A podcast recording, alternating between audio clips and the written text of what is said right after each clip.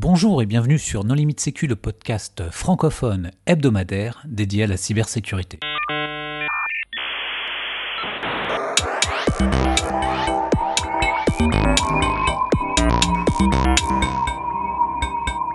Alors aujourd'hui un épisode sur la conférence S4 qui s'est tenue il y a quelques semaines à Miami. Pour discuter de ce sujet, nous recevons deux invités, Alexandrine Torrent. Bonjour Alexandrine. Bonjour. Arnaud Soulier. Bonjour Arnaud. Bonjour. Euh, pour discuter avec eux, les contributeurs No Limit Sécu sont Vladimir Kola. Bonjour. Hervé Schauer. Bonjour. Raina Stamboliska. Bonjour. Jean-Philippe Gaulier. Bonjour. Nicolas Ruff. Bonjour. Marc-Frédéric Gomez. Bonjour. Et moi-même, Johan Nuloa. Alors, cette conférence euh, S4, quelles sont ses particularités? Alors, c'est une conférence dédiée sur la sécurité des systèmes industriels. Ça s'est déroulé pendant quatre jours euh, à Miami du 14 au 17 janvier. La première journée, c'était euh, plus euh, une journée sur, des sur la formation sur les systèmes industriels et ensuite trois jours de conférence avec principalement des sessions de, de 30 minutes et autres qu'on va détailler. Alors, justement, quelles sont les sessions qui vous ont marqué? Alors, euh, pas mal, de, pas mal de sessions. Alors déjà, ce qu'il faudrait avoir euh, en, tête, c'est que la, keynote, du coup, qui a été présentée par euh, Dale Peterson, qui est bah, l'organisateur de, la conférence Digital Bond, euh, bah, il a présenté lors de sa keynote euh, euh, le fait que elle allait être, la conférence allait être orientée sur bah, le, le futur des, des systèmes industriels et que du coup ce ne seraient pas forcément des conférences très techniques sur des, des sujets en particulier, mais que ce, ce serait plutôt des réflexions sur bah, l'avenir des systèmes industriels et de la cybersécurité dans ce, dans ce domaine. Elle existe depuis longtemps cette conférence? Depuis 13 ans, il me semble. Ah Donc, ouais, plutôt, euh, plutôt vieille. Ah oui, c'est aussi connu que le FIC. Et pourtant, il y a assez peu de, de participants. Cette année, il y avait un peu plus de 500 participants, 532 exactement, qui venaient de 27 pays différents. Donc, euh, c'est une conférence assez, euh, avec un- assez peu de participants, mais des gens très très pointus dans leur, euh, dans leur métier. Alors, justement, sur la prospective, qu'est-ce que ça donne? Sur la partie prospective, comment? Est-ce qu'ils ont fait des projections assez inattendues ou, euh, Alors finalement pas de projection tant inattendue que ça, mais du coup c'était plus euh, sur les, euh, les sujets d'actualité. Par exemple, il y avait un, challenge de, euh, de détection d'incidents sur les périmètres industriels. Donc avec un, challenge, dans ce challenge il y a Dragos et Kaspersky qui ont participé par exemple. Donc comment détecter des incidents euh, OT. Pas mal aussi de, de discussions sur des, des sujets comme par exemple est-ce que pour détecter des attaques sur des systèmes industriels, il faut des, des outils spécifiques ou des compétences spécifiques euh, sur, euh, sur les systèmes industriels ou est-ce que juste la connaissance IT suffit? Euh, Alors, est-ce que c'est le cas? Et ben du coup, euh, pendant cette, cette session, en fait, c'était un débat qui était animé par, euh, par Dale Peterson, du coup, qui, euh, qui, a qui, euh, qui organise cette, euh, cette conférence. Et du coup, on avait les euh, deux personnes qui présentaient les points de vue euh, opposés. Donc, euh, un qui pensait justement que bah, euh, il y a besoin que de compétences euh, IT euh, pour euh, même pour détecter des attaques sur le monde euh, industriel, et quelqu'un au contraire euh, qui disait que non, euh, dans certains cas, il y avait quand même besoin de, de compétences spécifiques. Et la, bala- la balance a penché d'un côté Alors euh, oui, parce que c'est vrai que la personne qui présentait euh, le, le côté euh, non, il n'y a pas besoin de compétences OT, donc Operational Technology, était très, très, enfin c'est un très bon orateur. Et, et du coup, il a bien, bien présenté ses arguments et du coup, il a même réussi à convaincre Arnaud. Non, non, mais attends, et c'est quoi ton avis à toi, Alexandrine? Bah, mon avis, c'était plutôt que euh, c'est vrai que de, de nos jours, les, euh, attaques, euh, de manière générale, sont plutôt des attaques IT et que même si elles attaquent des systèmes industriels, bah, ça passe encore aujourd'hui pas mal sur, par, les réseaux bureautiques ou par des, attaques classiques IT. Donc, pour, si, on arrive déjà à détecter la partie IT, on arrive à arrêter pas mal les attaques industrielles en amont. Ouais, enfin, je, pour bosser avec pas mal de SOC, moi je le vois, les SOC ont quand même beaucoup besoin des métiers pour éliminer les faux positifs, pour comprendre ce qui se passe, pour avoir vraiment une vision métier. Et alors sur les métiers entre guillemets, pour les entreprises pour lesquelles on travaille, alors je me dis que dans l'industriel, si tu connais pas le métier, je vois pas comment tu peux vraiment détecter et éliminer les faux positifs. Ça me paraît indispensable. C'est- un superbe enchaînement pour la seconde conférence qui était justement sur euh, les, les ghosts On euh, a- pour on les n'a pas l'avis détections. d'Arnaud, là, on n'a pas l'avis d'Arnaud sur la question, parce que... euh, Arnaud, il est conquis, on t'a dit. Non, non, il n'a pas répondu. Moi, ce qui m'a convaincu, euh, c'est le fait que effectivement la plupart des attaques qu'on est en capacité de détecter aujourd'hui, elles passent, comme le disait Alexandrine, hein, par un environnement IT. Aujourd'hui, le niveau de maturité des SOC, il est tel que euh, on serait déjà assez content si on était en capacité de détecter euh, la plupart des attaques. Et à partir de ce moment-là, on peut déclencher, euh, pourquoi pas, une prestation sur des gens qui sont spécialisés. Mais en fait, aujourd'hui, la plupart de nos clients n'ont pas la maturité pour avoir des équipes dédiées pour détecter des incidents sur leur récit industriel, sachant que on n'est pas forcément en capacité de détecter. il y a eu d'ailleurs des exemples dans ce cas-là, un Mimikatz euh, sur un poste de travail. Un poste de travail, ça reste peut-être encore de l'IT, alors que quand tu que des automates euh, euh, ou que tu as euh, des capteurs avec fréquence radio qui gèrent les, magasins d'usine ou les choses comme ça, si tu as par exemple un délit de service ou alors une captation avec introduction de tram pour faire de l'interception, tout ça, effectivement, les SOC IT, et on, pourra en reparler sur les, les SOC ICS, euh, sont pas, en mesure de le faire aujourd'hui, ne seront pas probablement en mesure de le faire demain. Euh, Est-ce pour autant euh, que l'IT, en fait, on voit des attaques IT sur, sur enfin, quand on cherche des attaques IT, on voit des, attaques IT. Ok. Et donc, si on cherche des attaques industrielles, est-ce qu'on les verra? Je pense que de la même manière qu'un SOC traditionnel doit travailler, comme le disait Vlad, avec les métiers pour vraiment identifier une attaque, sa portée, etc., un SOC IT peut très bien travailler avec un métier qui est plutôt porté sur l'industrie pour identifier les, les- les- les impacts potentiels et euh, que peut-être dans 5-10 ans, on sera en capacité d'aller plus loin et d'avoir des- de la détection spécifique. Mm. Voilà, il faut Et- d'ores et déjà intégrer des automaticiens euh, pour faire de la détection et comprendre le système industriel. Pour moi, c'est critique et avec que des informaticiens, c'est fail. Une suite, justement, est-ce que, euh, est-ce que ça a été abordé, euh, cet aspect-là, de formation, de montée en compétences, de buy-in du board, finalement? Parce que, allons-y, euh, allons proposer au board, enfin au COMEX, de mettre je sais pas combien de thunes pour former des automaticiens à faire de la sécu ICS, quoi. Alors le sujet n'a pas, été directement évoqué, à l'exception de la, keynote, donc de la première conférence d'ouverture, où là, euh, le créateur de la conférence, donc qui travaille depuis longtemps dans la sécurité des SI industriels et qui organise cette conférence depuis 13 ans, disait qu'il avait vraiment ressenti un changement dans, l'attitude euh, et dans le comportement du marché, euh, puisque depuis un ou deux ans, il y avait un, intérêt justement des, des COMEX sur le sujet, mais que ça restait très récent. Et, euh, le public de cette conférence, c'est des informaticiens ou c'est des automaticiens? C'est des gens il y a- du board. Ou Il y a c'est un- des ciseaux, oui. Il y a un peu de tout. Il y a des, euh, il y a des euh, opérationnels, il y a des, euh, des, pas mal de vendeurs et euh, également des, euh, des asset owners, donc euh, ceux qui, ont des, euh, qui s'occupent de systèmes industriels.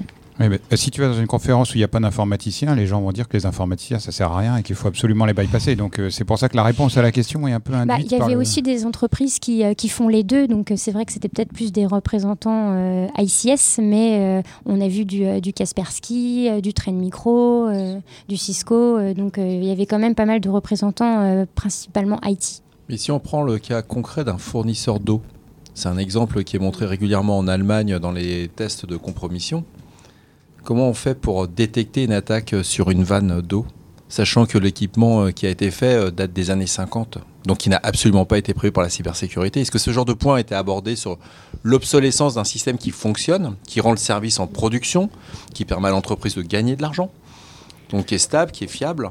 Comment on fait pour détecter une euh, cyberattaque qui dépasse même la cyberattaque? On peut couper l'eau d'une ville avec aussi tous les. On peut parler de terrorisme, euh, empoisonner l'eau d'une ville, ce genre de choses. C'est pas un fantasme, hein, c'est. Je pense qu'actuellement, euh, le plus simple pour, euh, pour diminuer la qualité de, l'eau potable, c'est pas forcément euh, l'attaque cyber. En fait, justement, c'est là où est important de, bien comprendre le métier et l'automatisme. Aujourd'hui, on peut peut-être diminuer un peu, euh, enfin j'imagine, hein, je travaille pas dans ce, dans ce secteur, mais diminuer un peu la qualité de l'eau potable. Par contre, c'est pas une attaque cyber qui va permettre d'y ajouter des substances qui vont rendre l'eau impropre à la consommation. On n'en est même pas, là. L'attaque qui a été euh, expliquée lors de cette attaque sur une euh, centrale d'eau allemande, le gars s'est connecté à distance. Il a coupé l'accès à l'eau d'une ville de plus de 100 000 habitants. Une ville sans eau, au bout de 24 heures, ça devient très vite très compliqué. Bon, ils n'ont pas été jusque-là, ils ont remis l'eau, il a expliqué comment il était rentré. ça n'a jamais été détecté ni par un SOC, ni par les gens de la sécurité, ni par les gens de la prod. C'est les clients qui ont détecté. Euh, bah, du coup, dans ces cas-là, il n'y a pas forcément besoin de connaître en détail le procédé industriel, mais déjà tout simplement, s'il a réussi à se connecter à distance sur, euh, sur l'usine, c'est pas, pas normal, il fallait protéger. Un euh, modem de maintenance.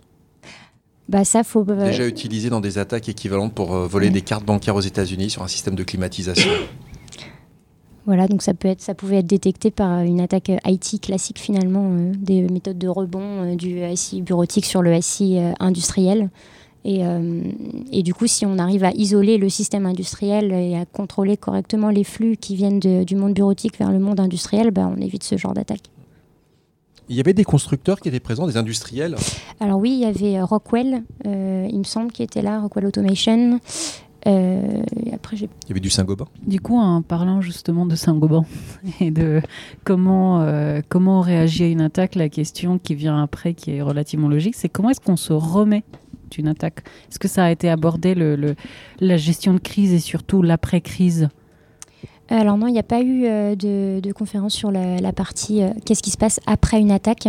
Par contre, euh, le seul, euh, la seule conférence qu'on a eue là-dessus, c'est sur, euh, sur Triton. C'était un retour d'expérience sur Triton. Alors il y a déjà eu pas mal de conférences qu'il y a eu sur, euh, sur Triton. Donc là, c'était pas vraiment le détail euh, technique de, de l'attaque, mais c'est plutôt bah, maintenant que ça fait euh, un an que c'est passé, bah, qu'est-ce qu'on en retire et qu'est-ce qu'on aurait pu, euh, qu'est-ce qu'on aurait pu euh, mieux faire euh, euh, si, euh, Et pour, si- pour nos auditeurs qui, euh, qui euh, ne sauraient pas ce qu'est Triton, est-ce que tu peux rappeler en quelques mots euh, rapidement? Alors oui, c'est une attaque qui s'est passée il y a un an et demi maintenant, qui, qui a attaqué donc les systèmes Triconex, qui sont des, des, équipements de, de Schneider Electric, pour, pour, pour s'introduire sur un, système, un système industriel. Alors finalement, l'attaque n'a pas, pas complètement réussi, en tout cas pas sur le monde industriel pur, mais côté, côté euh, bah, la- l'attaquant a réussi à passer un certain nombre de barrières et à s'introduire sur le système industriel.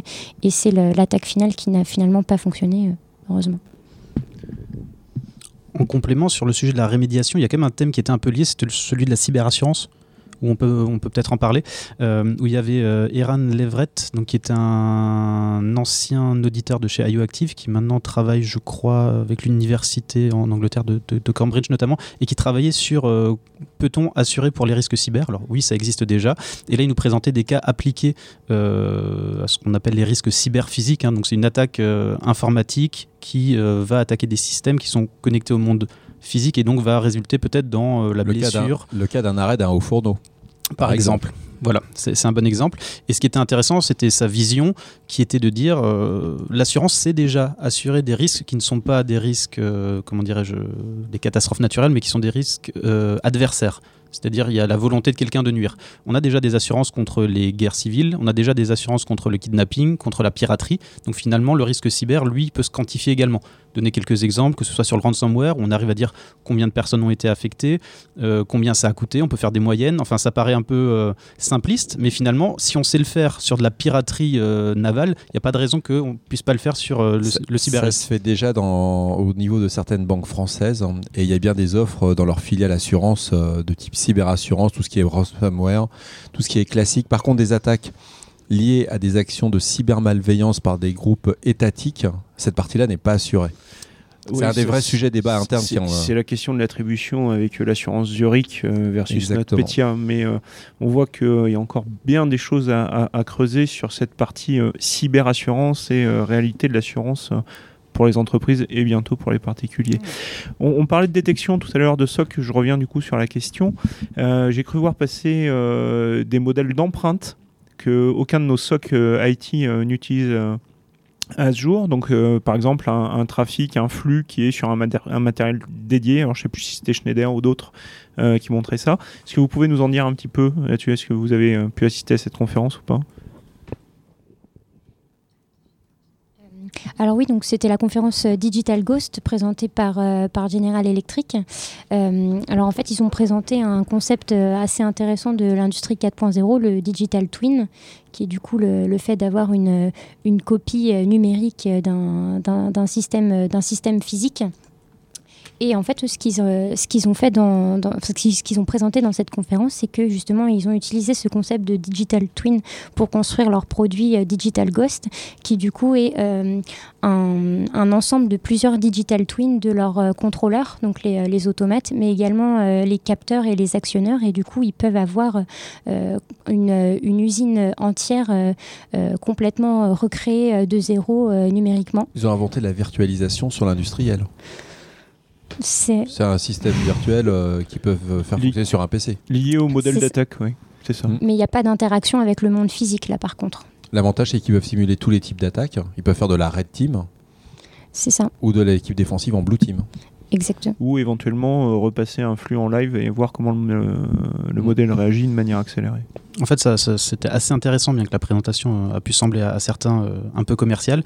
Euh, néanmoins, ce qui montrait, c'était leur capacité pour de la sécurité, donc à utiliser ce, double numérique pour avoir une modélisation physique, euh, pardon, une modélisation numérique du processus physique, ce qui leur permettait de détecter, par exemple, un capteur qui enverrait une information qui n'est pas cohérente avec les autres capteurs. À partir de ce moment-là, ce qu'ils affirmaient, c'est qu'ils pouvaient prendre le relais avec le modèle numérique et réinjecter dans le système réel les informations calculées à partir des autres capteurs. Ils, ont, ça- ils ça- ont refait du use case, euh, ce qu'on fait dans les centrales nucléaires, c'est-à-dire qu'ils ont simulé, euh, ils peuvent simuler des incidents. On parle pas de, de cybersécurité, mais des incidents. Là, on ils l'ont juste porté sur le domaine de la cybersécurité. C'est quelque chose qui est fait depuis des années sur des centrales nucléaires, sur des simulateurs. C'est-à-dire qu'on va reconstruire de façon virtuelle un environnement industriel qui coûterait des dizaines de millions, voire des milliards. Euh, et là, ils avaient des ordres de tarification. Est-ce qu'ils ont parlé de tarifs de leur système ou c'était Non, tout de même pas. Euh, sachant que pour l'instant, euh, il faut avoir une connaissance extrêmement poussée des systèmes pour faire ça. Donc ça marche très bien sur les turbines euh, General Electric, puisque c'est leur produit, donc ils ont une connaissance euh, poussée. Et c'est cet exemple qu'ils donnaient. Euh, je pense pas qu'ils soient en capacité de le faire sur un, sur un autre système. Mais c'était vraiment intéressant de, voir qu'ils pouvaient aller jusqu'à réinjecter des, des- des informations simulées dans le système réel. Dassault Systèmes fait la même chose sur les constructions. Ils font, en plus des attaques cyber, ils font aussi tout ce qui est utilisation, formation des personnels. Et ça permet de simuler des situations extrêmes. Petite question, euh, j'ai vu passer dans, dans les tweets euh, de d'autres personnes présentes que ça a été, euh, qu'il y a eu une question de débat sur les métriques. Euh, Est-ce que vous avez pu assister à cette conférence-là? Parce que on parle d'assurance, du coup, bah, on a besoin d'indicateurs, euh, du coup, euh, pour savoir, enfin, pour pouvoir quantifier, etc. Certaines choses. Le, le CVSS est-il mort?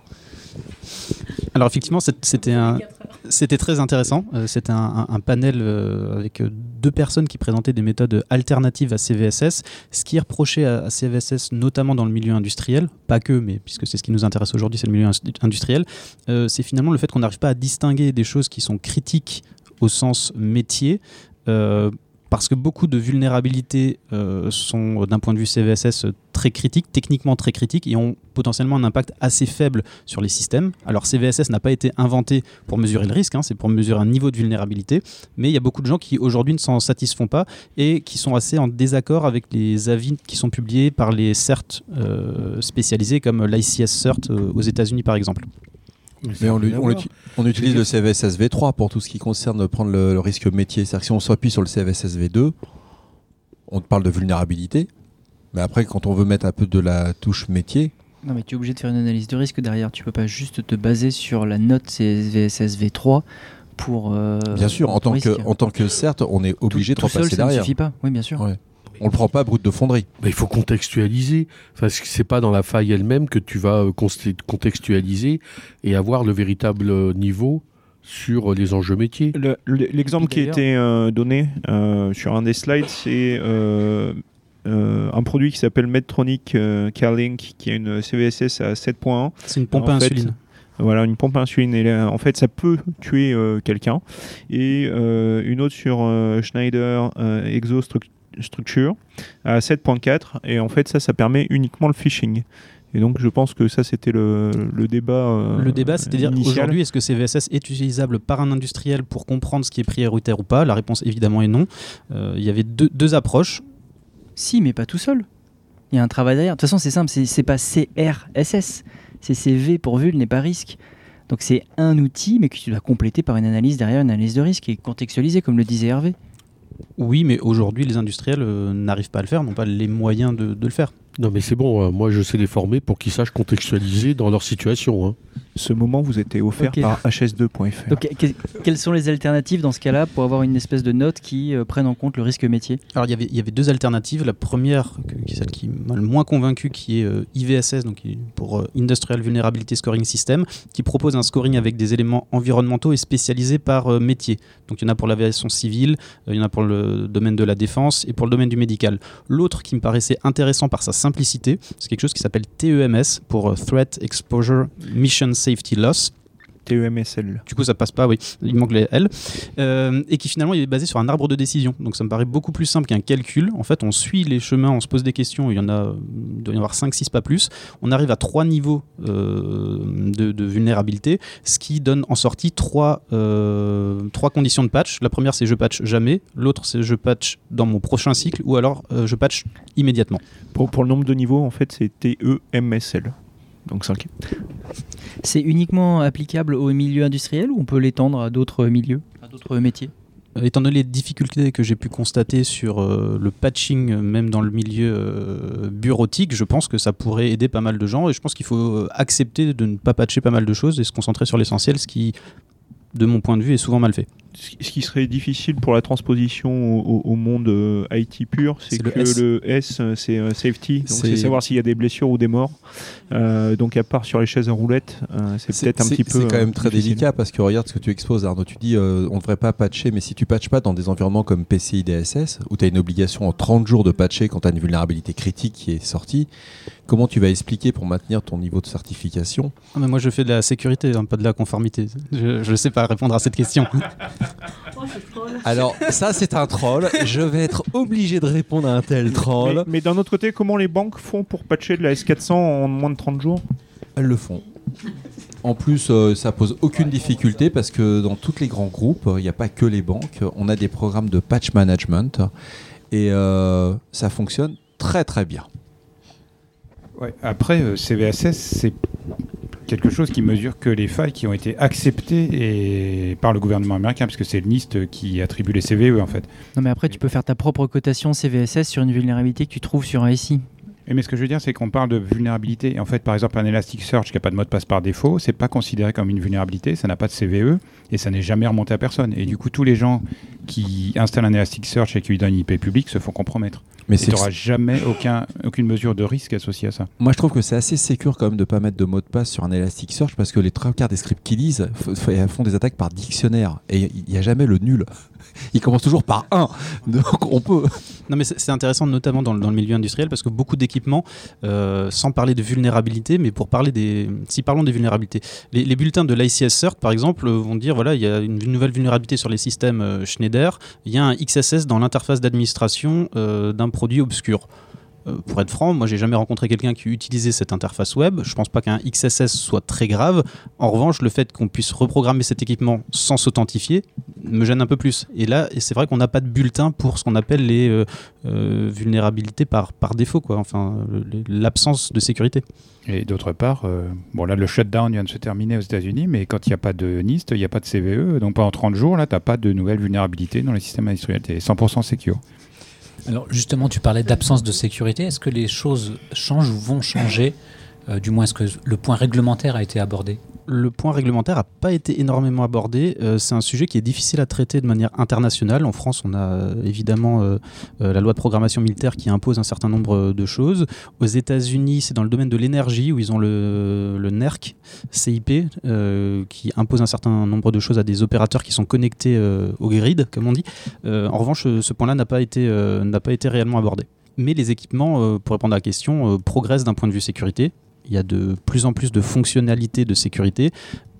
En revanche, euh, ce qu'on peut regretter, c'est que parfois, on ajoute des fonctionnalités de sécurité, mais on ne traite pas toutes les vulnérabilités euh, intrinsèques au produit. Ils avaient surtout pas du tout évalué le fait qu'une puissance étrangère pouvait se connecter sur le grid au niveau des États-Unis. Et actuellement, ils sont en train de préparer toute une législation pour que tous les équipements qui soient connectés ne puissent pas être entre guillemets accessibles de l'extérieur des États-Unis. Et ça a trollé sur. euh, pardon, euh, ça a discuté du hackback ou pas? Non, il n'y a, pas eu- il y a pas eu de. C'est un sujet qui n'a pas, qui a pas été abordé du tout. Ouais, ils en sont pas encore là sur les réseaux industriels. c'était a priori une vraie conférence de sécurité puisqu'on a parlé de honeypot. Est-ce que vous pouvez euh, nous raconter un petit peu euh, finalement un honeypot euh, industriel À quoi ça sert? Est-ce que c'est présent sur le papier? Est-ce qu'on en a dans les usines? Est-ce qu'on attrape vraiment des méchants avec ça? Alors oui, en effet, là c'était euh, un peu euh, comme, un, comme un débat. C'était aussi euh, animé par, par Dale Peterson et il y avait deux personnes qui présentaient des, points de vue opposés justement sur, les honeypots. Et, du coup, finalement, ils, se disaient que bah, c'était, c'était utile ce genre, ce d'équipement sur les, sur les systèmes industriels, mais du coup, il fallait plutôt se poser la question de à quoi on allait les, les utiliser, enfin comment on allait les utiliser. Et est-ce que c'était plutôt pour justement euh, quelqu'un les, euh, les, attaque et qu'on puisse justement regarder comment euh, ils, allaient essayer d'aller plus loin sur le, sur le système industriel. Et du coup, est-ce que ça valait le coup de dépenser de l'argent pour mettre en place ce, ce honeypot? Ou est-ce que au contraire, bah, ça, ça, ça, valait pas le coup puisqu'ils n'allaient pas forcément s'attaquer à ces, à ces machines-là, mais directement aller sur, sur les bonnes machines? Les honeypots que tu décris étaient donnés à titre de formation pour les équipes ou pour vraiment faire honeypot attraper des pirates. Donc les gens qui les managent, ces honeypots, ce sont quoi? Ce sont les industriels ou ce sont des sociétés de cybersécurité dédiées aux industriels? Alors dans le dans le dans l'interview dans le panel il y avait euh, à minima une des deux personnes qui était euh, ce qu'ils appelaient là-bas un asset owner donc euh, quelqu'un qui est en charge de, la sécurité d'un d'un SI industriel d'un vrai SI industriel qui disait lui les avoir déployés sur le réseau bureautique hein, je crois. L'objectif c'était de détecter une fois qu'il y a un attaquant sur le réseau bureautique, est-ce qu'il va chercher des choses industrielles plutôt que de le mettre directement dans le SI industriel euh, Ils avaient eu quelques écueils, c'est un retour d'expérience, euh, puisque finalement les automaticiens et les personnes en charge de la maintenance de ces systèmes euh, les avaient détectés, les honeypots, et ne savaient pas trop quoi en faire. Donc finalement c'était un peu trop difficile à gérer de les mettre réellement sur le réseau de production. production. Donc ils ont préféré le mettre soit sur Internet, ça c'est plutôt des sociétés de services, notamment des, des sociétés d'antivirus qui font de, de la threat intel, qui veulent découvrir quelles sont les nouvelle méthodologie des attaquants, tandis que les, euh, les comment dirais-je, les, utilisateurs, finaux. eux, euh, l'installent plutôt sur euh, un réseau bureautique pour détecter le moment où on pivote où quelqu'un cherche des SI industriels. D'accord. je pense qu'il faut quand même poser la question. Il y avait des goodies ou pas? Ça ressemble à une conf de sécurité ou c'est complètement différent la sécurité industrielle? Ça ressemble quand même pas mal à une conférence de sécurité. Alors, des goodies, il y en a eu peut-être un peu moins. Il y avait finalement que quelques sponsors, mais c'était des gros sponsors. Euh, donc il y avait en revanche une soirée de, bienvenue euh, au Jardin botanique de Miami qui était super, avec des gens qui roulaient des cigares euh, pour, les, pour les participants. Donc ça, c'était quand même très sympa. Ça fera partie de l'anecdote à la fin, peut-être. Est-ce que, comme les certaines conférences de sécurité, il y avait des espèces de challenges ou CTF ou choses comme ça? Il y avait des CTF. Oui, il y avait un CTF. Euh, il est d'ailleurs assez célèbre, le, CTF de cette conférence, puisque c'est un des seuls qui existe sur le domaine euh, des SI industriels. Malheureusement, euh, on a eu l'occasion que de regarder un peu, puisque nous, on a décidé d'assister aux conférences et qu'on ne pouvait pas accéder au Wi-Fi du CTF pendant les conférences. Je ne sais pas si c'est volontaire ou pas, mais on ne pouvait pas faire les deux en même temps. Euh, ce qu'il faut savoir, c'est qu'il est vraiment euh, très poussé, donc euh, vraiment axé sur les protocoles industriels. Il y a très peu de choses bureautiques. et cette année, il y avait des, nouveautés. Il y avait notamment des challenges sur des protocoles radio où il fallait utiliser une antenne directionnelle et se balader dans les locaux pour identifier un émetteur sur lequel il était marqué un message qu'il fallait retrouver. Donc ça, c'était quand même plutôt sympa. Pas mal de, de aussi sur un produit qui s'appelle PI d'Osisoft. Donc c'est un sorte de data historian, quelque chose qui stocke toutes les données euh, d'un SI industriel, où là il fallait euh, être en capacité à chercher des données sans que ce soit journalisé. Donc c'était vraiment des choses euh, plutôt poussées. On a, on a un peu regretté de ne pas avoir eu le temps de, de trop jouer. 55 équipes, 22 équipes qui ont marqué au moins un drapeau. ça fait 30 équipes, c'est Pierre Kofic, 30 équipes qui ne marquent rien. c'était dur, c'était pas, c'était des informaticiens qui essayaient d'attaquer des systèmes Indus. Est-ce que vous avez eu un retour euh, là-dessus? Alors pour faire simple, euh, tout le monde pouvait marquer des points. Euh, moi j'ai scoré trois chals qui étaient vraiment simples, c'est-à-dire qui se faisaient avec string et base 64 décode. Donc on pouvait avoir 2-3 points en faisant pas grand-chose. Après il y avait que trois je dirais trois équipes qui étaient vraiment en compétition et ce sont des personnes donc de chez Claroty et la deuxième équipe, je ne sais plus. bref, deux vendeurs euh, dans le domaine de la sécurité des SI industriels qui sont là pour ça et donc qui viennent avec une équipe de quatre personnes qui ne fait que le CTF et qui ne participe pas du tout aux conférences. Donc c'est plutôt euh, pour du marketing qui viennent et euh, bon c'est des gens qui sont très compétents évidemment, hein, je, je le nie pas, mais ce qu'il faut voir c'est qu'il y avait trois, quatre équipes sérieuses, deux, trois rigolos et des personnes qui n'ont pas joué. Et puis il faut aussi débuter. Il faut le voir aussi que pour certains, c'était aussi la première fois. Quand on fait la, la première fois un CTF, on repart, on a des scores qui sont plus proches de 0 que de 50. hein. Oui, oui, il y a, y pas- y le côté euh, apprentissage, il y a le côté euh, c'est nouveau. Même si on fait de la cybersécurité à haut niveau sur le, sur le SI, on arrive sur du système euh, SCADA. euh, Oui, mais là est c'est un vraiment. débutant, là, un rond. Mais non, mais tu butes, Chaque année tu de- butes sur le premier, euh, voilà, tu butes sur le premier, c'est pas, c'est pas de chance. euh.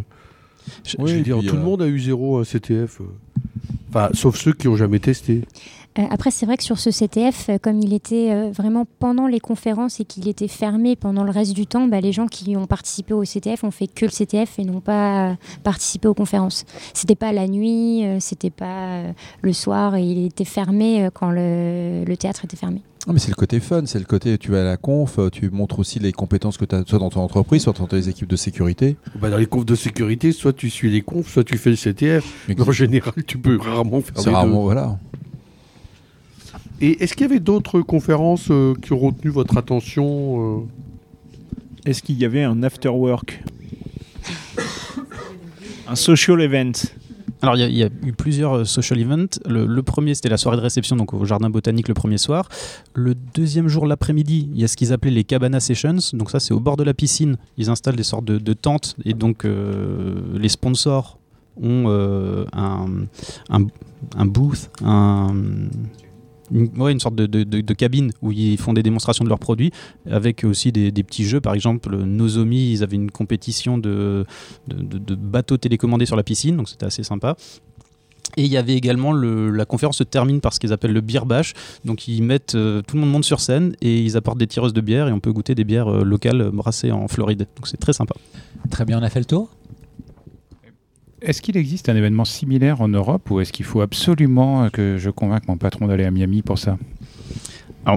Si j'avais un conseil à donner, ce serait d'essayer de convaincre l'employeur. Néanmoins, euh, il existe euh, une conférence, il existe une conférence similaire en Europe qui s'appelle maintenant CS3 STHLM pour CS3 à Stockholm, euh, qui est une conférence dédiée au SI industriel également, un peu plus petite, je dirais qu'il y a 200 personnes, euh, un niveau qui est similaire, euh, une conférence qui est au, même tarif, voire un peu plus cher, sachant que le niveau de vie à Stockholm est assez élevé, donc ça, ça revient assez cher aussi. Pourquoi t'as préféré Miami alors? Ça m'a permis de rencontrer pas mal de gens avec qui j'avais eu l'occasion de discuter euh, sur Twitter et sur Internet depuis de nombreuses années. J'étais content de les rencontrer en vrai. Et je pense que c'est ça qui était le plus riche dans, dans l'événement. C'était pas le soleil, la plage. Ni les euh, cigares. Les cigares enroulés. Hein Il n'y avait pas un peu de cigare quand même? Vladimir, Oui. c'est l'heure de la minute fail. Et oui, alors je le rappelle, le principe du fail est de présenter un incident ou événement passé de sécurité en prenant du recul avec humour, mais le principe n'est pas d'accabler les gens. Donc je ne citerai aucun nom et modifier certains éléments. Euh, donc en fait ce fail fait suite euh, au FIC car euh, j'y ai encore croisé beaucoup trop de personnes travaillant sur leur ordinateur sur des sujets sensibles sans prendre les précautions nécessaires, saisissant des codes PIN sans méfiance, etc. Donc euh, en général, dans ces cas-là, j'essaie de sensibiliser les gens, mais parfois euh, c'est relativement mal pris. Euh, donc euh, ma petite histoire, c'est il y a un peu moins de deux ans, euh, un prospect que nous allons appeler Société Soleil répondait à un gros appel d'offres et avait été retenu en courte liste. Pour ceux qui ne sont pas de l'ANSI, pardon, c'est les shortlists. Euh, et donc avec un autre soumissionnaire que nous allons appeler Société Lune. Euh, donc alors cherchez pas à trouver les vrais noms parce qu'en fait il y Pokémon a- Institute. ton voilà, c'est ça, oui. il y a, vous ne trouverez pas les noms, il n'y a aucun rapport.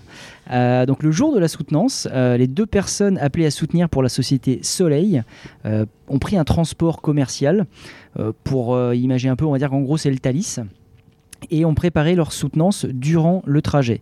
Malheureusement, 24 heures après la soutenance, la réponse était communiquée et la société Lune avait été retenue, avec étonnamment un, align- un ali- un alignement très suspect sur les prix de la société Soleil.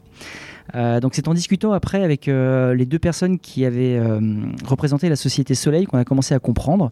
Donc déjà le transport était peu remplis, donc il y avait des places un peu partout. Ensuite, les personnes de la société Soleil n'avaient pas de filtre de confidentialité sur leur PC. La luminosité de leur, de leur PC était au max et ils répétaient sur leur slide en plein écran avec des polices de caractère de très grande taille. Euh, de plus, une des personnes euh, de la société Soleil a croisé dans euh, le transport un représentant de la société Lune et l'a même salué mais sans y prêter attention. Et enfin, ils ont, regard- ils ont quand même remarqué que ce concurrent avait fait de nombreux allers-retours dans les couloirs, mais là encore, sans vraiment y prêter attention. Et même a priori, une des personnes s'est assise pas très très loin d'eux. Je le connais ce fail. Mais non, il, arrive, il arrive toutes les Ah semaines. c'est un autre pareil alors. Donc voilà. Euh, donc en fait, il est clair que le concurrent a pu voir les informations de la présentation de la société Soleil et les a utilisées pour adapter sa réponse, en particulier sur les prix, malgré le fait que le client avait demandé à ce que les slides soient envoyés 24 heures avant la soutenance. Euh, donc sais bien que ça peut paraître, euh, enfin c'est, euh, je sais bien que ça peut être tentant d'utiliser euh, ce temps de transport pour travailler sur des sujets plus ou moins sensibles, mais il faut vraiment faire très attention. Euh, L'ANSI propose un très bon guide justement sur les recommandations euh, sur du nomadisme, donc je le recommande également. Et rapidement, deux, trois petits conseils pour éviter ce genre de fail dans les transports type train ou avion. Euh, donc pour toute information publique, c'est-à-dire en gros diffusable à tous, euh, interne, externe, pas de souci, luminosité à fond, euh, pas, de, problème. Si ça commence à être du restreint, c'est-à-dire si c'est limité à des personnes ciblées, comme par exemple vos propres mails, lancer Outlook en plein écran, des documents internes, des choses comme ça, il vaut mieux quand même diminuer la luminosité mettre un filtre d'écran, enfin filtre, filtre de confidentialité et rester quand même attentif à l'environnement. Si vous devez manipuler des données confidentielles, c'est-à-dire limitées à des personnes autorisées à les connaître, saisissez des mots de passe, des codes PIN, comme j'ai pu le voir. Il faut éviter ou vraiment s'assurer que l'environnement proche n'est pas euh, une menace. Parfois, ça peut être intéressant de se mettre dos contre une paroi, euh, mais bon, il faut quand même faire très attention si on travaille sur ce type de données. Et enfin, si vous manipulez des données considérées comme secrètes, très honnêtement, je pense qu'il faut plutôt éviter dans les lieux publics. Dos à la paroi, faut faire attention quand même euh, si vous regardez du porno parce Faut que ça soit- réfléchit sur l'écran. Faut pas qu'elle soit vitrée non Et plus. voilà, et ça c'est du vécu. Euh, Mais c'est rigolo que tu en chose, parles parce que c'est toi, je t'avais fait un petit clin d'œil. Ça m'est arrivé, euh, même genre d'histoire. Une fois, je, j'allais euh, faire une soutenance pour un référencement sur un, enfin, sur un, un gros lot de euh, tests d'intrusion. Et lors de la signature du registre papier à l'entrée du bâtiment, j'ai pu voir la liste de tous mes concurrents. Et d'ailleurs, je t'ai envoyé un petit smiley par SMS pour te dire tiens, tu soutiens toi aussi. Ouais, tout à fait. Euh, et euh, bah, peut-être dans les transports, euh, le plus simple, c'est euh, ne travaillez pas, reposez-vous. Très bon conseil. Eh bien, Alexandrine, Arnaud, merci beaucoup d'avoir accepté euh, notre invitation. Chers auditeurs, nous espérons que cet épisode vous aura intéressé. Nous vous donnons rendez-vous la semaine prochaine pour un nouveau podcast. Au revoir. Au revoir.